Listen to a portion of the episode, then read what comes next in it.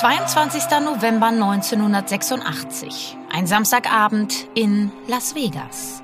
Die Entertainment-Industrie der Glücksspielmetropole läuft auf Hochtouren. Besonders im vor zwei Jahren neu eröffneten Hilton Hotel Resort. 13.000 Zuschauer warten hier auf den Boxkampf des Jahres, der vom übertragenen Pay-TV-Sender HBO als Judgment Day, Tag des jüngsten Gerichts inszeniert wird. Die Teilnehmer des jüngsten Gerichts, in der einen Ecke des Rings ein bis dato unbesiegter junger Boxer, der an diesem Tag Geschichte schreiben will.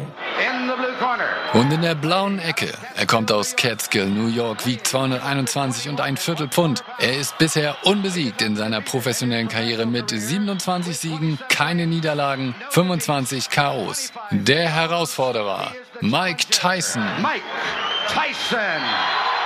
In der anderen Ringecke wartet der amtierende Weltmeister. And in the red corner, formerly of Jamaica. Now fighting out of Miami, Florida. Und in der roten Ecke, geboren auf Jamaika. Jetzt kämpft er in Miami, Florida und wiegt 218,5 Pfund. Seine Profibilanz: 31 Siege, 4 Niederlagen, 1 Unentschieden und 23 Chaos. Der WBC-Weltmeister im Schwergewicht, Trevor Burbick. Trevor Mike Tyson gegen Trevor Burbick. Von der ersten Runde an entwickelt sich ein ungleiches Duell. Der Wucht, Athletik und Willenskraft des Herausforderers hat der amtierende Champion, der sich kurz zuvor in einem Turniermodus zum Weltmeister krönen konnte, nicht viel bis gar nichts entgegenzusetzen. Tyson dominiert Burbick von der ersten Glocke an. Gegen Ende der ersten Runde trifft Tyson Burbick mit einer sauberen Viererkombination. Burbick wird quer durch den Ring geschleudert. Er hält sich gerade so auf den Beinen. Tyson setzt nach und trifft Burbick nochmal. Der Gong zum Rundenende rettet den Weltmeister. Noch. Tyson geht in Runde 2 wieder direkt auf Angriff.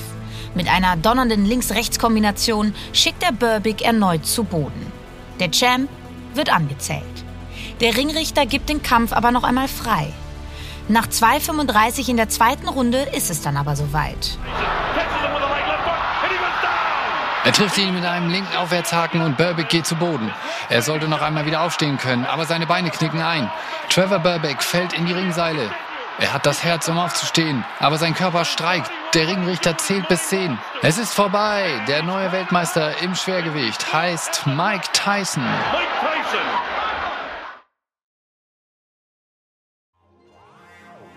In diesen Minuten passiert Historisches im Hilton von Las Vegas. Mike Tyson ist mit 20 Jahren und 144 Tagen der jüngste Schwergewichtsweltmeister aller Zeiten.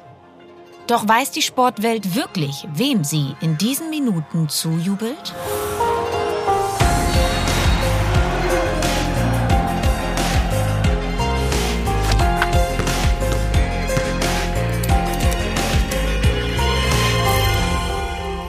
Damit schlagen auch wir den Gong zum Auftakt einer neuen Folge von Playing Dirty Sport und Verbrechen. Daniel und ich beleuchten heute zunächst einmal einen Sport, der historisch das Verbrechen wahrscheinlich so angezogen hat wie kaum ein anderer Sport jemals. Das Boxen.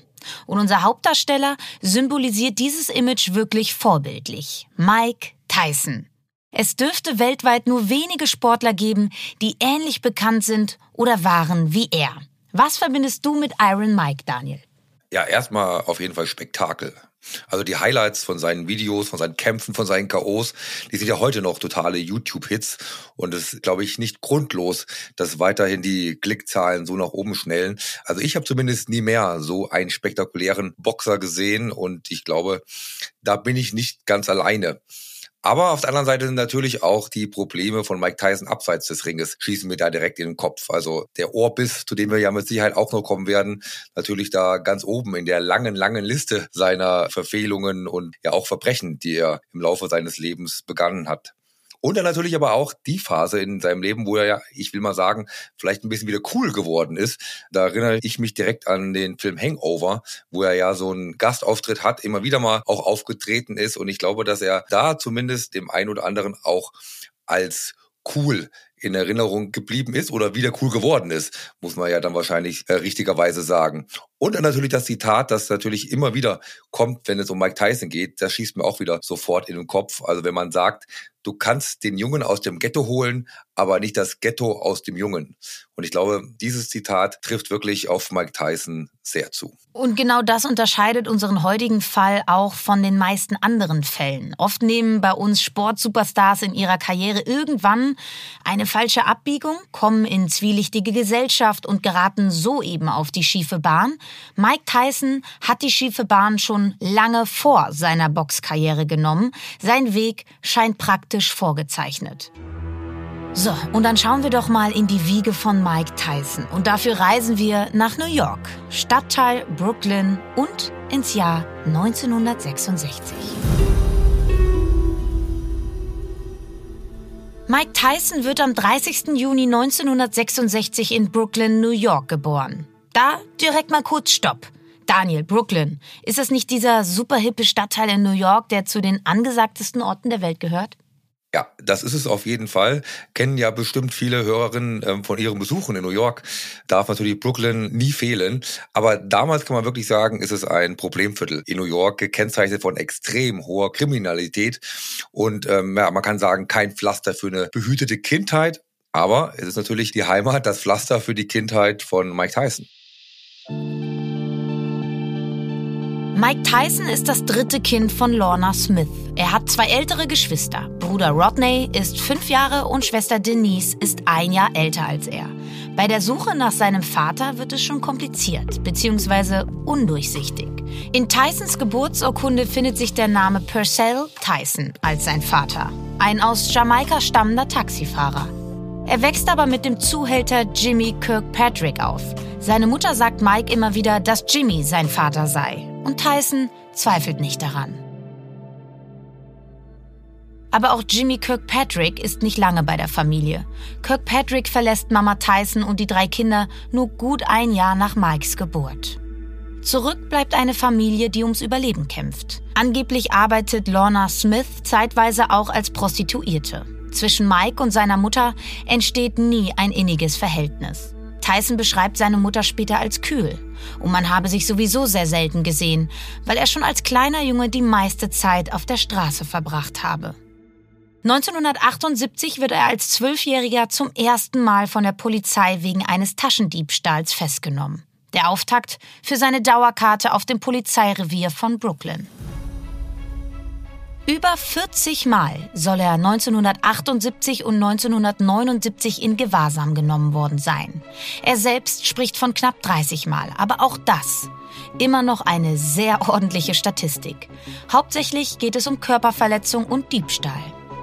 Er kommt Ende 1979 mit 13 an eine Schule für schwer erziehbare Jugendliche in Catskill im Bundesstaat New York. Die Einrichtung ist aber mehr ein Gefängnis als eine Schule. Hier sind ausschließlich Jungs mit einer ordentlichen Liste an Vorstrafen untergebracht und die Lehrer oder Wärter nicht gerade zimperlich. Gewalt ist an der Tagesordnung.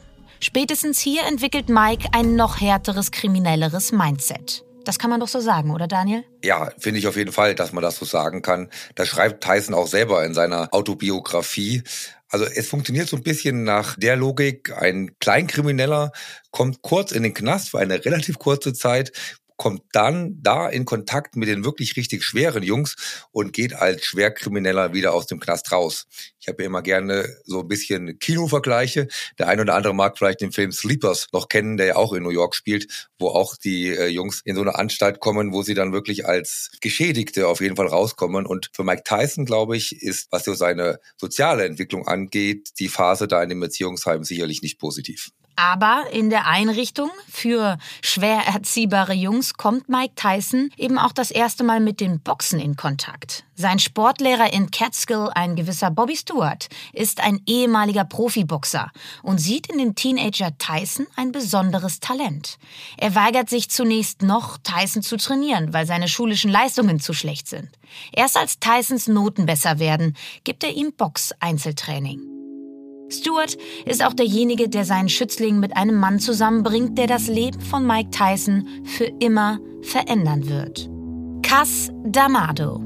eine Boxtrainerlegende aus New York, die bereits Ex-Schwergewicht-Champ Floyd Peterson trainiert und als Berater für Muhammad Ali gearbeitet hat.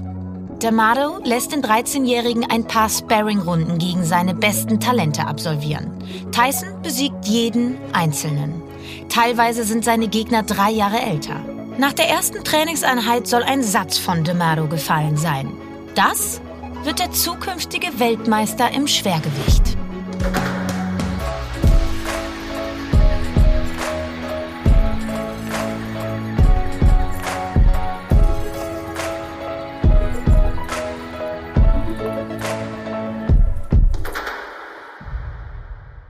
Von nun an wird das Leben von Mike Tyson nur noch einem Ziel untergeordnet, dem Profiboxen.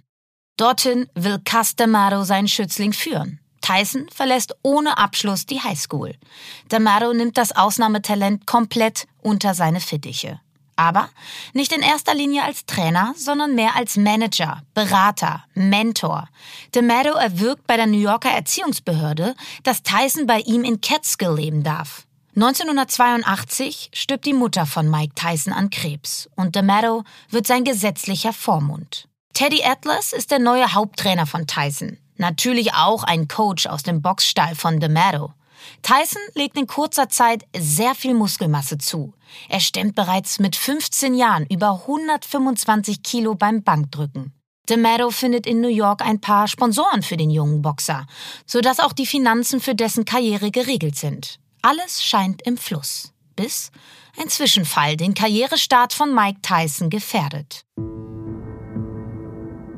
Als Tyson 15 Jahre alt ist, kommt es zu einem heftigen Streit zwischen ihm und seinem Trainer Teddy Atlas. Atlas erfährt, dass Tyson seine Nichte belästigt hat. Atlas nimmt daraufhin eine Pistole und bedroht seinen eigenen Schützling. Verängstigt und eingeschüchtert rennt Tyson zu D'Amato, erzählt ihm, was passiert ist. Und D'Amato, der stellt sich hinter seinen neuen Wunderjungen. Coach Atlas wird entlassen. Tyson muss zwar vorübergehend in die Besserungsanstalt zurückkehren, das ist aber nur ein kurzer Rückschlag. Der gerade vom aktiven Boxen zurückgetretene Kevin Rooney wird sein neuer Coach und als Amateur macht Tyson weiter auf sich aufmerksam. Er gewinnt zweimal Gold bei den Olympischen Juniorenspielen. Er hält bis heute den Rekord für den schnellsten KO in der Geschichte des Amateurboxens. Nach gerade einmal acht Sekunden ist der Kampf gegen Don Cosette im Halbfinale der Juniorenschwergewichtsolympiade 1982 vorbei. Im März 1985 folgt sein erster Profikampf. Er dominiert seinen Gegner Hector Mercedes nach Belieben und schlägt den in der ersten Runde KO. Nach dem Kampf macht der Profidebütant deutlich, warum er schon bald die Boxwelt erobern wird. Nicht jeder steht jeden Morgen auf und läuft und geht jeden Morgen ins Fitnessstudio. Die meisten haben nicht die Disziplin, um zwei oder drei Stunden in der Umkleidekabine zu warten und dann in den Ring zu gehen und das zu tun, was man ihm all die Jahre im Fitnessstudio beigebracht hat. Das ist es also, was einen Champion von einem mittelmäßigen Kämpfer unterscheidet. Talent? Ich glaube nicht an Talent. Nun, manche Leute haben Talent, das ist auch gut so. Es hilft, wenn man Talent hat. Aber Entschlossenheit und Willenskraft ist viel entscheidender. Das ist es, was man braucht. 1985, in seinem ersten Profijahr, bestreitet Tyson 15 Profikämpfe. Ein enormes Programm. Doch im selben Jahr erlebt er auch seinen bis dato schwersten Schicksalsschlag. Am 4. November 1985 stirbt Cast D'Amato im Alter von 77 Jahren an einer Lungenentzündung. Ohne die Vaterfigur De Mero befürchten viele, dass Mike Tyson den Halt im Leben und den Fokus auf das Boxen verliert. Zunächst ist diese Angst unbegründet. Nur acht Tage nach der Beerdigung von De Mero besiegt er Eddie Richardson durch K.O. in der ersten Runde. In seinem zweiten Profijahr boxt Tyson immer ernstzunehmendere Gegner, steht gegen diese Riege zwar etwas länger im Ring, gewinnt aber trotzdem letztlich weiter problemlos. Tyson klettert an die Spitze der WBC-Rangliste, neben der IBF und der WBA einer der drei größten Boxverbände zu dieser Zeit. Wie Tyson am 22. November zum jüngsten Schwergewichtsweltmeister aller Zeiten geworden ist, haben wir auch schon am Anfang gehört. Ihr erinnert euch an seinen krachenden KO gegen Trevor Burbick vom Anfang? Es bleibt nicht bei diesem einen Gürtel. Drei Monate nach seinem Sieg gegen Burbick holt er sich auch den WBA-Titel und am 1. August 1987 macht er die Sammlung mit dem IBF-Titel komplett. Mit 21 Jahren ist Mike Tyson im Box-Olymp angekommen. Er ist der erste Schwergewichtsboxer, der alle drei Gürtel auf einmal trägt. Der ehemalige US-Präsident John F. Kennedy wurde von der CIA ermordet und die Bundesrepublik Deutschland ist eine GmbH. Mehr als 30 Prozent der Deutschen glauben an diese oder andere Erzählungen. Die Frage ist nur, warum? Unter anderem darum geht es in unserem Podcast Alles Verschwörung. Mein Name ist Florian Seidler und ich bin Reporter bei Welt. Und ich heiße Elisabeth Kraft. Für diesen Podcast haben wir uns auf die Suche nach den Wurzeln populärer Verschwörungsmythen gemacht. Außerdem wollten wir wissen, welche Macht sie im Superwahljahr 2024 haben. Dafür bin ich in die USA gereist. Ich habe einen Mann begleitet, der mit Verschwörungstheorien Wahlkampf macht und einen, der sie unter Hunderttausenden verbreitet. Und ich habe mit einem Betroffenen in Deutschland gesprochen, der sich in Verschwörungserzählungen verloren hat. Unseren Welthistory Podcast Alles Verschwörung gibt's ab sofort auf allen Plattformen. Abonniert ihn am besten direkt, damit ihr keine Folge verpasst. Wir freuen uns auf euch. Weit und breit ist kein Herausforderer in Sicht, der Tyson annähernd gefährlich werden könnte. Mike Tyson ist ein globaler Superstar steigt zum bestverdienenden Sportler der Welt auf. Mit seinem eigenen Computerspiel.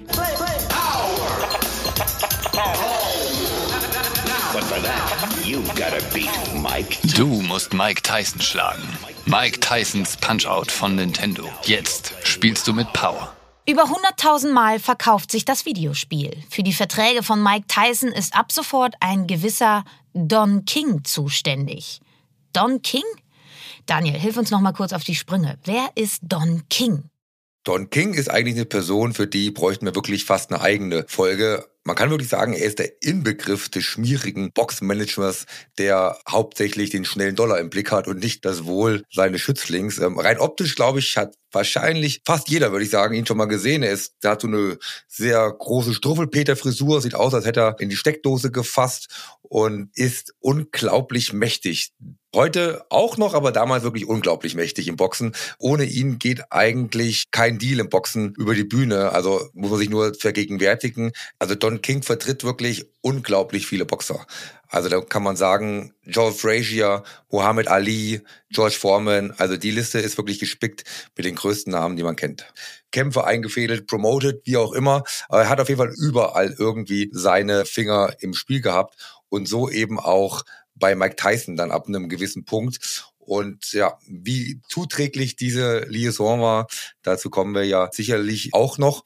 Was aber noch wichtig ist, glaube ich, zu betonen an dieser Stelle ist, dass natürlich der Aufstieg phänomenal war, wie du ja auch gesagt hast. Er ist der bestverdienende Sportler der Welt zu der Zeit, hier reden wir kurz bevor oder länger bevor es die ganzen Streaming-Anbieter im Sport gab, war es einfach unglaublich schwierig, den Aufstieg von Mike Tyson zu verfolgen. Man konnte einfach die Kämpfe nicht so sehen, äh, wie man heute Veranstaltungen aus den USA sehen kann. Die Kämpfe wurden in den USA auch nur in Pay-TV übertragen, waren da auch selbst für Amerikaner sehr teuer zu verfolgen. Das heißt, er war einfach nicht so präsent, wie ein globaler Superstar es heute ist. Also hier konnte man dann vielleicht in der Tagesschau die Nachricht seines Kampfes, seines Sieges verfolgen. Also das war doch eine ganz andere Form des Sportsuperstar-Seins, als wir es heute kennen.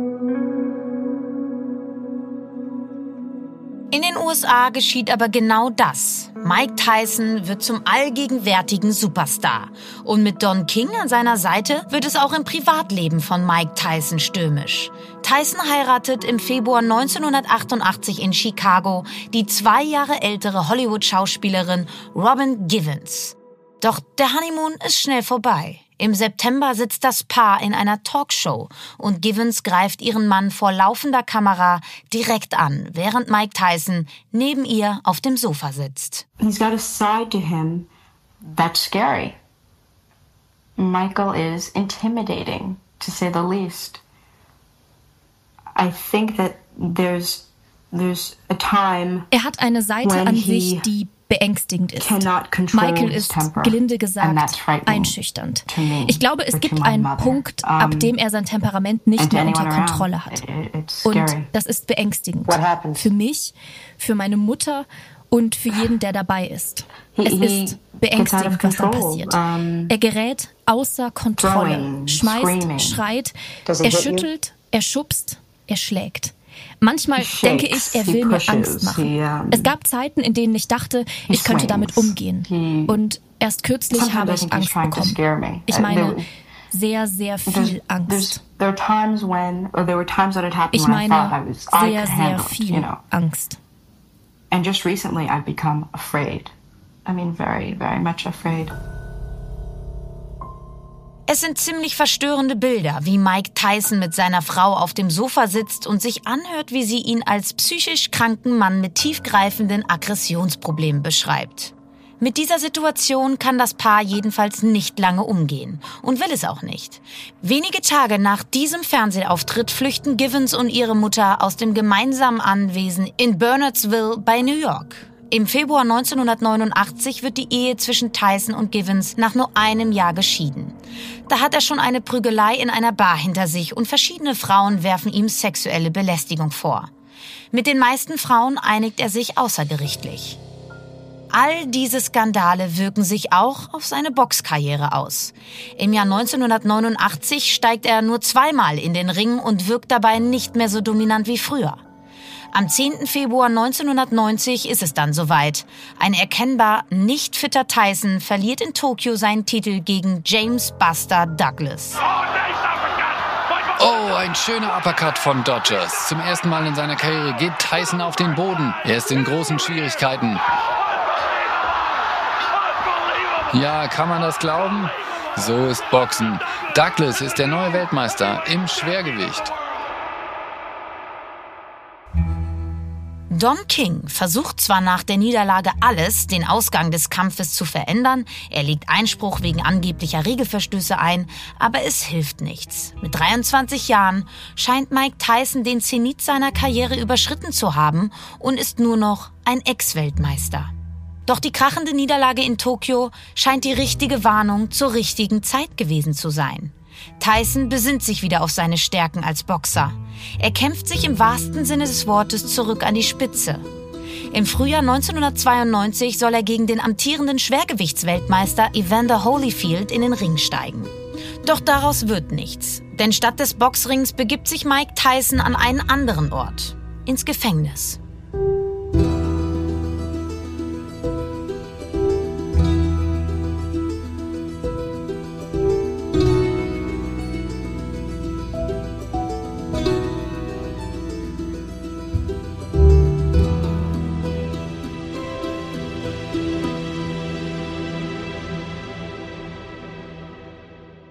Im Juli 1991 findet die Black Expo in Indianapolis statt. Hier trifft sich die gesamte schwarze Community.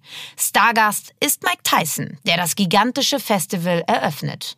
Unter anderem wird hier auch die Miss Black America gewählt. Tyson soll auch dieses Event vor Ort promoten. Es gibt ein Video, das ihn inmitten der Kandidatinnen zeigt. Oh, oh, ich bin in einem Traum, Tag für Tag. Es hat einfach so schöne Frauen regnen lassen. Was soll ich sagen? Mit einer Kandidatin versteht er sich schon bei den Proben besonders gut. Mit Desiree Washington, 18 Jahre jung, amtierende Miss Black Rhode Island.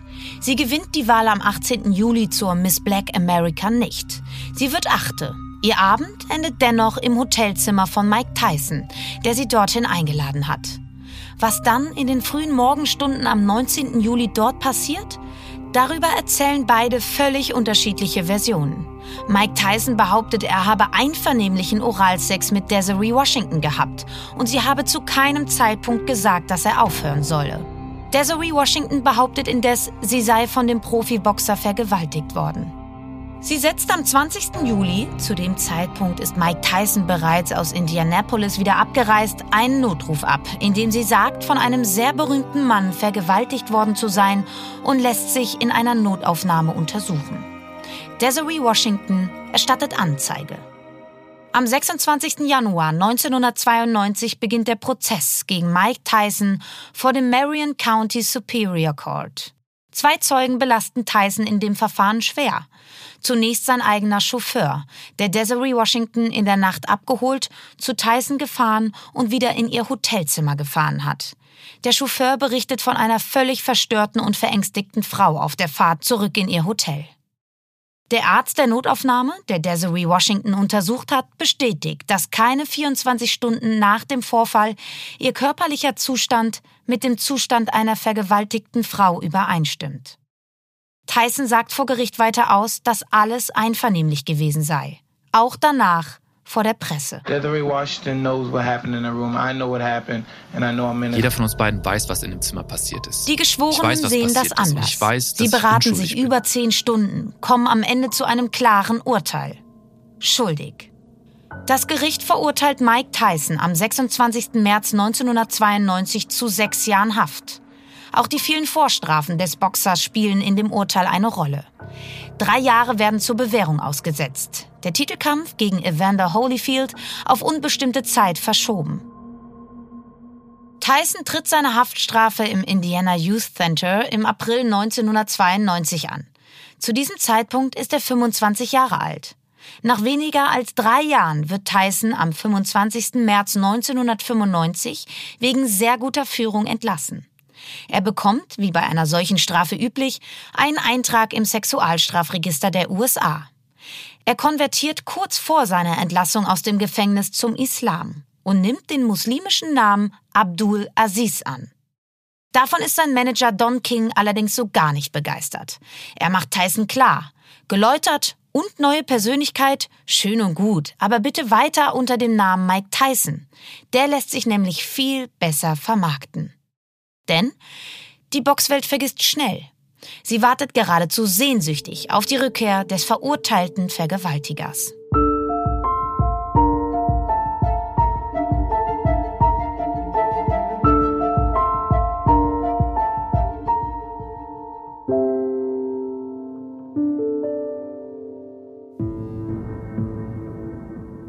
Die einzelnen Weltverbände sind zum Zeitpunkt der Entlassung von Mike Tyson total zerstritten. Es gibt keinen eindeutigen Weltmeister. Das Schwergewichtsboxen steckt in einer tiefen Krise. Aber in Las Vegas empfängt man Tyson mit offenen Armen. Im Sommer 1995 schließt er im Glücksspielparadies einen Vertrag mit dem MGM Grand Hotel. In den nächsten drei Jahren, bei insgesamt sechs Kämpfen, bringt ihm dieser Deal 100 Millionen Dollar.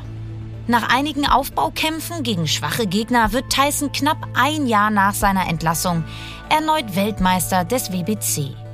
Am 16. März 1996 besiegt er Titelträger Frank Bruno nach wenig Gegenwehr in der dritten Runde durch KO. Tyson erhält eine Rekordgage von 30 Millionen Dollar, das Fünffache des entthronten Titelverteidigers. Im November 1996 kommt es schließlich zum seit Jahren geplanten Kampf gegen Evander Holyfield. Jener Kampf, den einst die Gefängnisstrafe verhindert hat. Doch spätestens jetzt sieht die Welt, Tyson ist nicht mehr der Alte. Vor allem seine Kondition hat gelitten. Holyfield übersteht Tysons gefürchtete Hakenserien unbeschadet. Er hält Tyson auf Distanz. Tysons Angriffen entgeht er mit Umklammerungen. In der sechsten Runde geht Tyson sogar zu Boden und steht nun endgültig auf verlorenem Posten.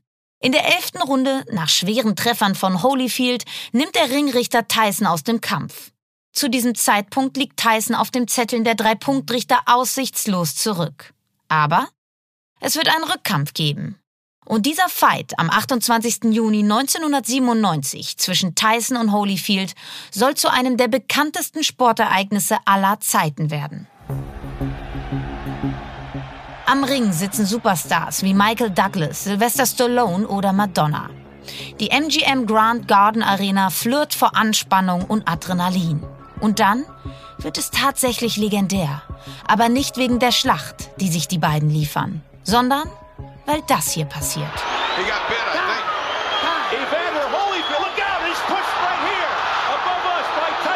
Holyfield rastet aus, er springt durch den Ring. Er wurde von Mike Tyson ins Ohr gebissen. Oh mein Gott, ein dreckiger Tyson.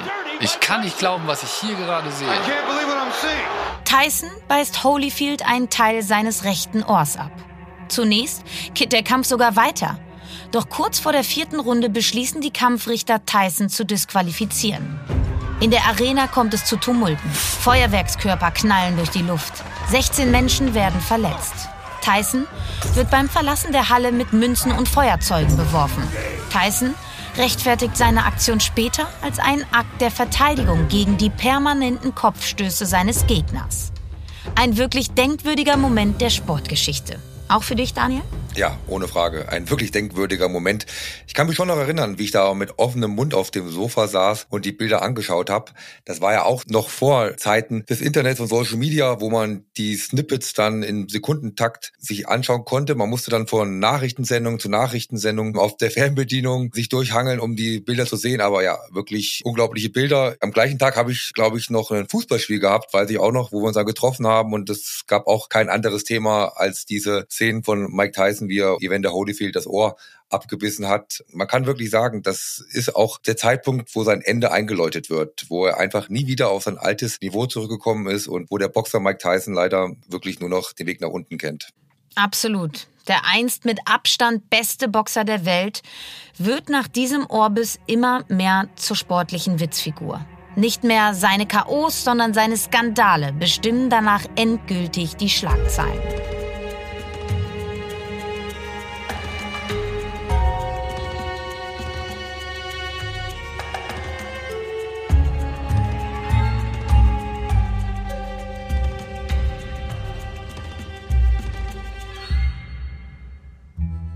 Ein Skandal führt ihn wieder ins Gefängnis. Im Sommer 1998 ist Tyson mit zwei anderen Männern in einen leichten Autounfall verwickelt. Noch am Unfallort greift Tyson einen der Männer an und schlägt ihn nieder. Beide Männer verklagen ihn wegen Körperverletzung. Tyson steht ja immer noch unter Bewährung. Im Februar 1999 wird er deshalb zu einer einjährigen Haftstrafe verurteilt, die er im Gefängnis von Montgomery County im US-Bundesstaat Maryland absitzt. Doch schon nach knapp vier Monaten darf Tyson auf Anordnung des Bewährungsausschusses das Gefängnis wieder verlassen. Er wird unter Hausarrest gestellt und eine psychologische Betreuung angeordnet. Auch der Kampf um seine Boxlizenz, die er nach dem Ohrknabbern verloren hat, verkommt zur Farce. Mal beleidigt er das Gremium, mal erscheint er nicht zur Anhörung.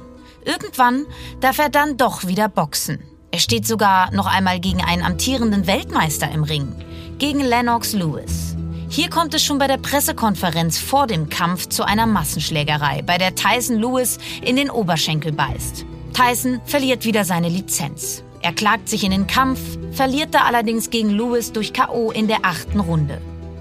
Tyson verlässt endgültig die ganz große Boxbühne. Er ist jetzt kein Gesicht des Boxsports mehr. Quasi als Symbol dafür lässt er sich 2003 ein Gesichtstattoo stechen. Ein Stammeszeichen von Maori-Kriegern. Er selber sagt dazu, ich hasste meine Visage und wollte mir irgendwie ein neues Gesicht verschaffen. Seinen letzten Kampf als aktiver Boxer absolviert er am 11. Juni 2005. Für eine Kampfbörse von 5 Millionen US-Dollar tritt er gegen den Iren Kevin McBride an. Tyson dominiert den meist unansehnlichen Kampf, aber in Runde 5 bekommt sein Gegner plötzlich Oberwasser. Tyson versucht McBride den Arm zu brechen und verpasst ihm einen Kopfstoß, der zu einer schweren Platzwunde bei seinem Gegner führt. Für diese grobe Unsportlichkeit werden ihm zwei Punkte abgezogen und für den Fall eines erneuten Fehlverhaltens die Disqualifikation angekündigt. Kurz darauf hat sein Trainer Jeff Fennec ein Einsehen und wirft das Handtuch. Tyson erklärt seinen endgültigen Rücktritt und verspricht, ich werde den Boxsport, dem ich so viel zu verdanken habe, nicht mehr durch solche Auftritte lächerlich machen. Nicht mehr lächerlich machen? Für ihn selbst gilt das nicht. 2007 wird er wegen Trunkenheit am Steuer verurteilt. Bei ihm werden drei Tüten Kokain gefunden. Er muss einen Tag in Haft, erhält drei Jahre auf Bewährung. Und dann muss er auch noch einen unvorstellbaren Schicksalsschlag verkraften. Am 26. Mai 2009 kommt seine vierjährige Tochter Exodus bei einem Unfall ums Leben, als sie beim Spielen vom Kabel eines Laufbandes stranguliert wird. Aber auch nach diesem Schicksalsschlag zeigen sich in seinem Leben immer wieder die gleichen Muster. Er heiratet, die Frauen erheben schwere Vorwürfe wegen häuslicher Gewalt und Untreue gegen ihn. Es kommt zu Scheidungen, er prügelt sich mit Gästen in Bars, mit unliebsamen Paparazzi, beleidigt jeden und jede, die ihn auf dem falschen Fuß erwischen. 2016 unterstützt er Donald Trump bei dessen Wahlkampf und hat lobende Worte für Wladimir Putin übrig. Nach dessen Angriff auf die Ukraine distanziert er sich auch noch irgendwie von ihm, allerdings so kryptisch, ob er das selbst alles noch versteht. Manchmal sehe ich einen Falken und er schnappt sich ein Rotkehlchen. Und ich kann ihn davon abhalten, diesen Vogel zu töten, aber sobald ich ihn daran hindere, diesen Vogel zu töten, stirbt er. Sein Baby stirbt. Wen rette ich? Womit habe ich das Recht? Ja, durchgeknallt äh, scheint mir da noch eine eher der harmloseren Charaktereigenschaften zu sein. Oder Daniel? Ja, die Äußerungen von Mike Tyson sind eigentlich durch sein ganzes Leben wirklich Wahnsinn. Also ich erinnere mich auch noch da an Pressekonferenzen, wo er sagt, dass er jetzt überzeugter Veganer sei und zwei Sätze später aber sagt, wie gut ihm das Steak gestern Abend geschmeckt habe. Also das ist wirklich völlig wirre und ich glaube, da fällt einem irgendwann, glaube ich, nicht mehr viel ein zu ihm. Was auch noch da hinzukommt zu seinem verrückten Leben ist ja auch seine Passion für Tauben. Die hat ja schon auch als Kind angefangen, dass er passionierter Taubenzüchter ist. Die hat er sich ja auch ins hohe Alter bewahrt. Gibt ja auch immer wieder Bilder von ihm vor so einem Taubenschlag, wie er so Tauben in der Hand hält. Also ja, es ist so eine Mischung, würde ich sagen, aus durchgeknallt, durchgeknallt harmlos auf eine gewisse Weise, dann aber wirklich wieder kriminell, schwer kriminell. Also eine Mischung, die es, glaube ich, sehr, sehr selten gibt und vielleicht deswegen auch die Faszination von Mike Tyson so groß ist. In den letzten Jahren glaube ich schon, das haben wir ja am Anfang auch schon mal kurz durchklingen lassen, dass sein Image ein bisschen positiver geworden ist, was ja auch viel mit einem Film zu tun hat. Und da habe ich euch auch mal einen kleinen Ausschnitt mitgebracht. This is my favorite part coming up right now.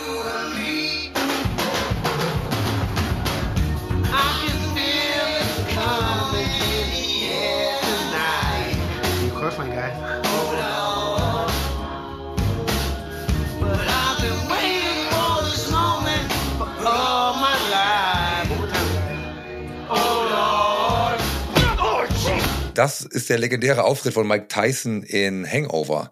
Hier singt er In the Air Tonight von Phil Collins und schlägt direkt, glaube ich, beim letzten Akkord einen der vier Las Vegas Chaoten K.O. Er spielt sich selbst in dem Film und ich glaube, da kommt auch der Punkt dann schon zum Tragen, warum man ihn jetzt vielleicht so ein bisschen positiver wahrnimmt. Er zeigt Selbstironie. Er zeigt Selbstironie in dem Film und auch so in den Auftreten in den letzten Jahren. Mal abgesehen davon, wenn er sich zu wirren Äußerungen zur Politik hinreißen lässt, die auch glücklicherweise ein bisschen weniger geworden sind.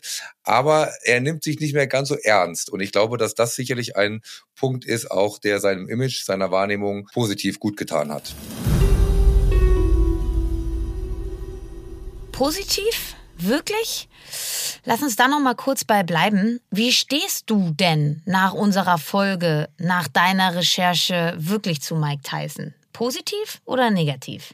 Also das Zitat ist mir immer noch nicht aus dem Kopf gegangen. Vom Anfang, du kannst den Boxer aus dem Ghetto holen, das Ghetto aber nicht aus dem Boxer.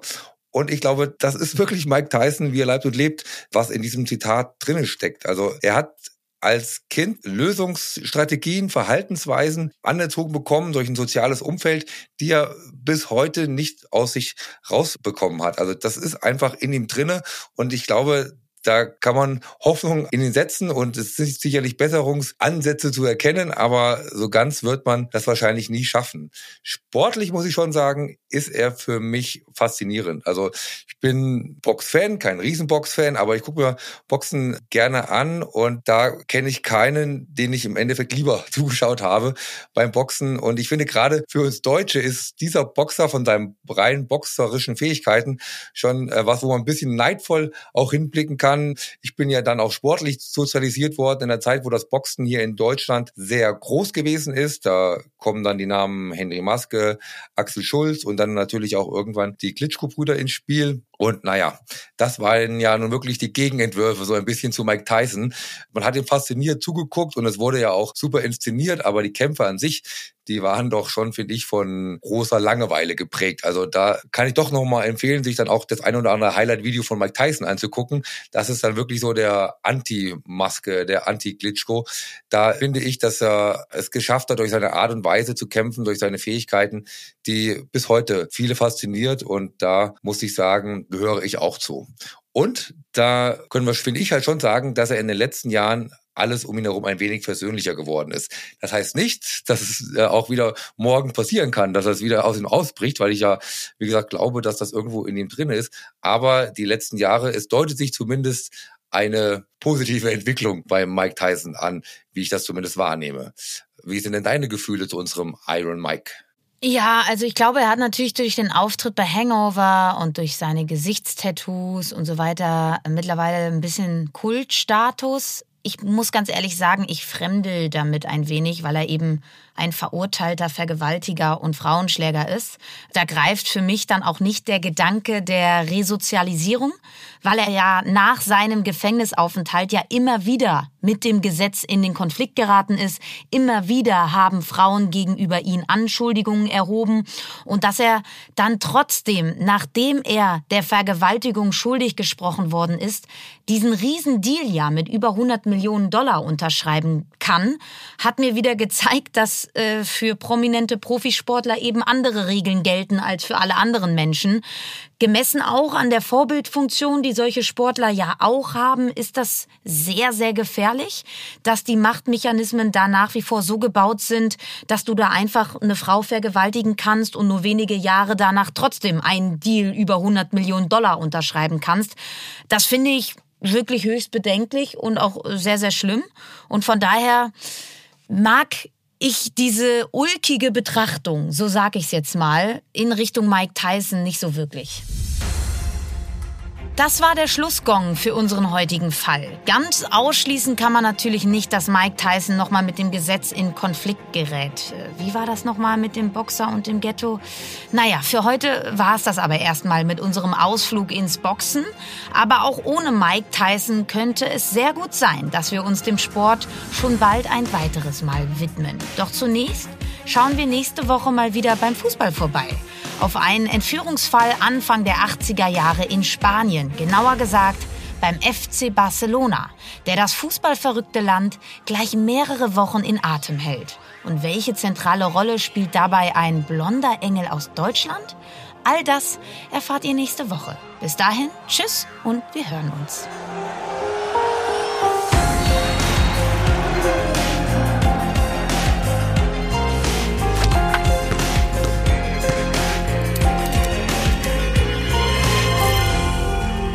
Das war Playing Dirty Sport und Verbrechen mit Lena Kassel und Daniel Mücksch. Playing Dirty ist ein Podcast der WakeWord Studios in Kooperation mit 7-One Audio. Konzeption, Recherche, Skript und Moderation Lena Kassel und Daniel Mücksch. Redaktion WakeWord Stefan Rommel und Johanna Steiner. Produktion WakeWord Felix Stäblein. Projektleitung WakeWord Annabel Rühlemann. Executive Producer WakeWord Sven Rühlicke, Ruben Schulze-Fröhlich. Partnermanager 7-One Audio, Felix Walter. Euch gefällt Playing Dirty? Ihr seid bei jeder Folge dabei? Dann habt ihr Playing Dirty bestimmt abonniert und wir freuen uns, wenn ihr mit dem Podcast Spaß habt, ihn liked und bewertet. Und nicht vergessen, die Glocke zu aktivieren.